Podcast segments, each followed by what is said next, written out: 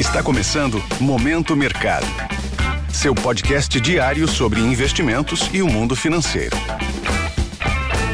Muito bom dia para você ligado no Momento Mercado. Eu sou o Felipe Médici e bora para mais um episódio desse podcast que te informa e te atualiza sobre o mercado financeiro. Hoje vou falar sobre o fechamento do dia 13 de junho, terça-feira. Cenário internacional. No mercado internacional, o dia foi majoritariamente positivo para as bolsas. No velho continente, as praças fecharam em alta, com os agentes repercutindo positivamente a desaceleração da inflação ao consumidor nos Estados Unidos, CPI na sigla em inglês, que saiu de 4,9% em abril, no acumulado de 12 meses, para 4% em maio, com um resultado melhor do que o esperado pelo mercado.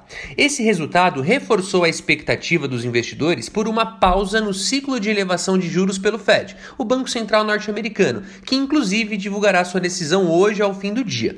Outro fator que contribuiu para a busca por risco foi o corte de juros efetuado pelo Banco do Povo da China, com o intuito de estimular a economia, beneficiando as commodities, em especial de energia e metais industriais refletindo positivamente em papéis desses setores. Em Nova York, os três principais índices acionários fecharam no campo positivo, com destaque para o índice Nasdaq, que avançou 0,83%. Na renda fixa, diante da percepção dos agentes de que a elevação de juros será retomada em julho pelo Fed e que provavelmente ficarão em níveis restritivos pelo resto do ano, isto é, em níveis elevados, fez com que os rendimentos dos títulos públicos americanos avançassem em todos os vencimentos. Desta forma, as posições tomadas, isto é, que se beneficiam com a alta dos juros, foram favorecidas. No câmbio, o dólar perdeu força ante a expectativa do mercado de que o Fed manterá os juros inalterados na reunião de hoje. O índice DXY, que mede a variação do dólar ante uma cesta de divisas fortes, cedeu 0,30% a 103 pontos.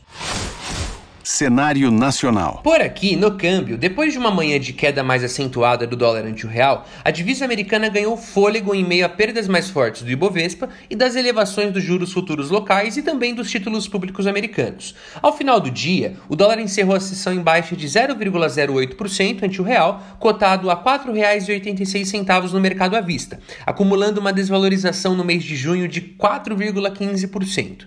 Na renda fixa, as taxas dos contratos de juros futuros se elevaram em todos os vencimentos em um movimento de realização de lucros. A elevação dos juros dos títulos públicos americanos abriu espaço para o movimento de recomposição dos prêmios nos principais vencimentos. Além disso, a derrota do governo no Senado na questão da desoneração da folha de pagamentos contribuiu para o movimento altista. Assim, as posições tomadas, que ganham com a elevação das taxas, foram favorecidas. Na bolsa, o Ibovespa interrompeu uma sequência de sete altas e encerrou o dia em queda de 0,51% ao nível dos 116 mil pontos, em um movimento de realização de lucros após os ganhos recentes. O destaque negativo ficou para os segmentos sensíveis aos juros, dada a escalada das taxas dos contratos de DI futuro, como o imobiliário e o de consumo.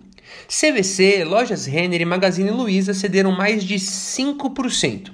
Assim, as posições compradas no principal índice da bolsa local foram desfavorecidas. Pontos de atenção. Se atente à decisão do Fed, o Banco Central norte-americano, sobre a taxa de juros nos Estados Unidos ao fim do dia, seguida de coletiva de imprensa do presidente da instituição, Jeremy Powell. Também será publicada a inflação ao produtor nos Estados Unidos, PPI na sigla em inglês, referente ao mês de maio. Na China serão divulgados dados de atividade econômica referente a maio.